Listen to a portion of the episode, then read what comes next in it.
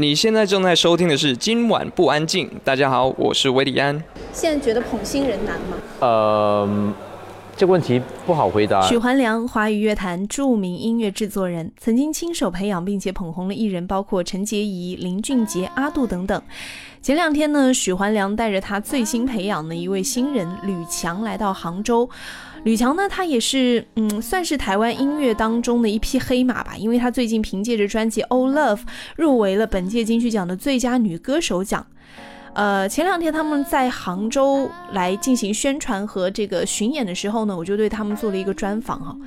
当时呢，我其实挺好奇的，现在其实要捧新人非常难，而像呃《创造一零一》这个节目很火，但是虽然很火哈，好像捧红了很多的这种小姐姐。但你知道一开始进去这个节目的这么多的姑娘，到现在你还记得几个？是不是只记得，嗯，还留在舞台上的那二十二位了呢？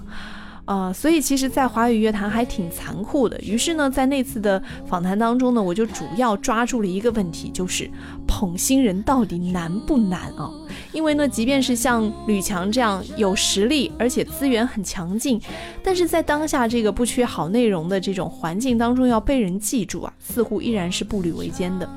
所以在见到许环良的时候呢，我也是迫不及待的想知道，对于一位身经百战的制作人来说，现在要捧红一个新人难吗？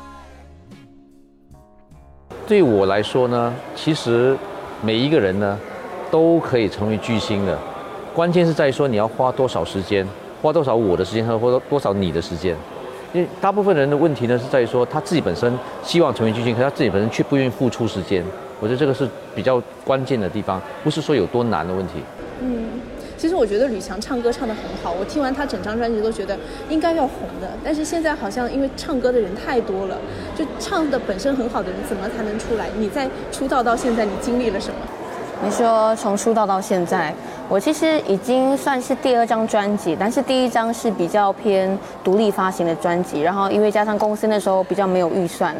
所以没有太多的宣传费来去 push 我我我这个人这样，所以可能到现在大家还不太认识我。那是因为在毕业前夕有又有遇到了 FX Taiwan 公司，然后签了我，然后才可以完完全全真的投入在音乐这条路上，然后对我的计划也比较有长远的规规划这样子。应该是说，其实我是算从第二章才真的真的。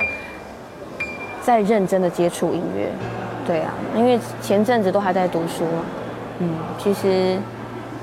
其实比起来跟第一章跟第二章其实也差了蛮，呃，整个唱腔跟风格其实也变化蛮多，因为也是遇到环良老师，他给了我很多基本的功课这样子，嗯，这段时间经历了多长啊？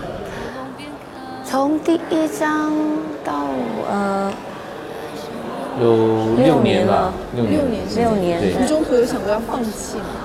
有啊，可是因为其实那时候第一张的时候我还还还年轻，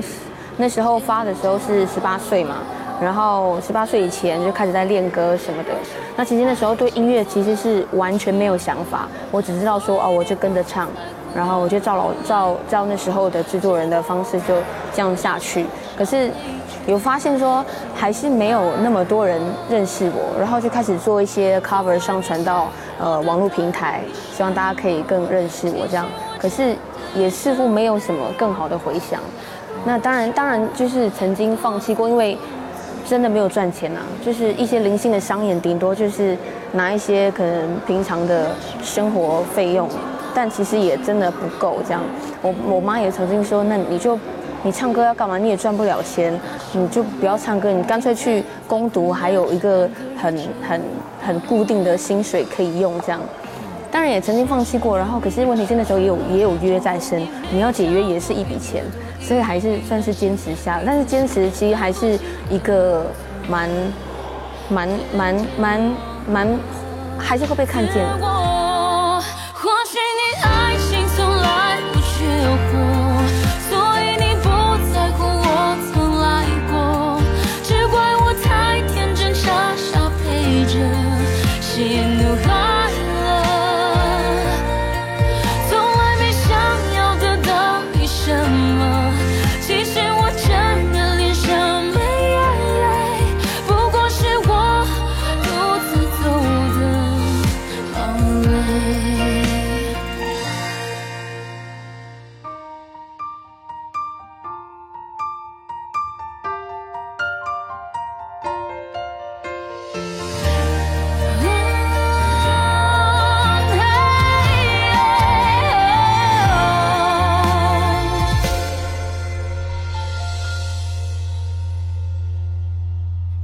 爱的我渐渐的也长大，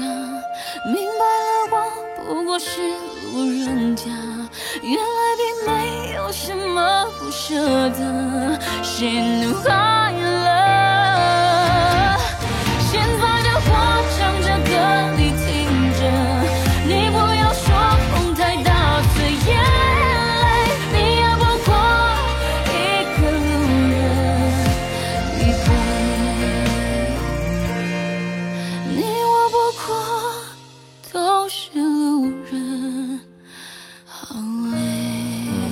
实我觉得吕强的这个案例，其实我觉得可以跟很多所谓的独立音乐人哦，可以可以一个分享啊。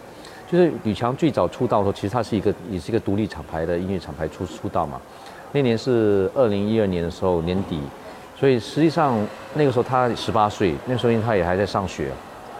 说是在那一次他第一次的这个呃这个独立品厂牌这个 EP 出了之后哦，他很幸运的，他就那年就获得了台湾金曲奖的最佳新人的提名。虽然最后并没有得奖啊，那最后可能也有过一阵呃希望到失望的一个过程都有了。可是他就沉淀，他就反正就回去读书嘛。其实我跟吕强的际遇呢，也算是一个缘分啊，因为他的台湾唱片公司呢，其实在过去大概六年前开始呢，就有就有大概有四年时间就没有做中文唱片。那刚好就在大概一五年、一六年的时候呢，他们公司就想要重新回来这个这个中文唱片的市场。反正也是在正好那个时候，他们老板就找到我，然后当时他们老板呢，其实有大概备选了三四个新人给我选啊，就看看我要选哪哪一个人来做。然后当时我就选的唯一的就是吕强，嗯，对。然后当时呢吸引你，的特质是什么？啊，当时其实其实说实在，那那时候我是先听到他的声音，我觉得声音很特别。然后我第一眼看到他的时候，其实我有点吓到，因为那时候他他他牙齿不太整齐，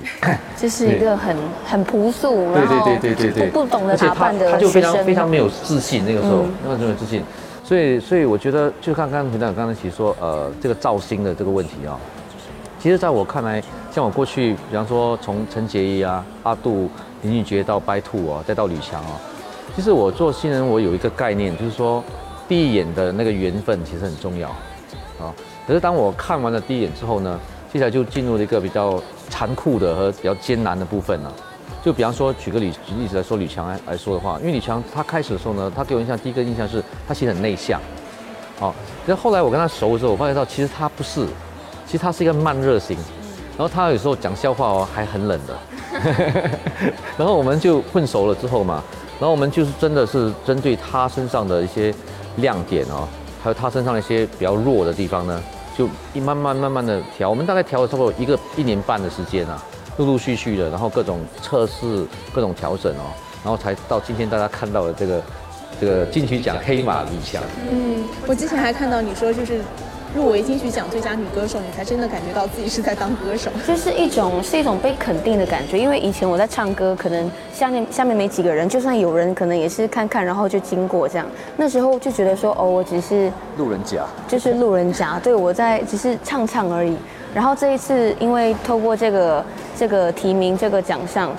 然后被评审认为说，哦，你是今年的最佳女歌手，这是一个很大的肯定，也给我蛮多的自信的，就是给我打很多气啦。嗯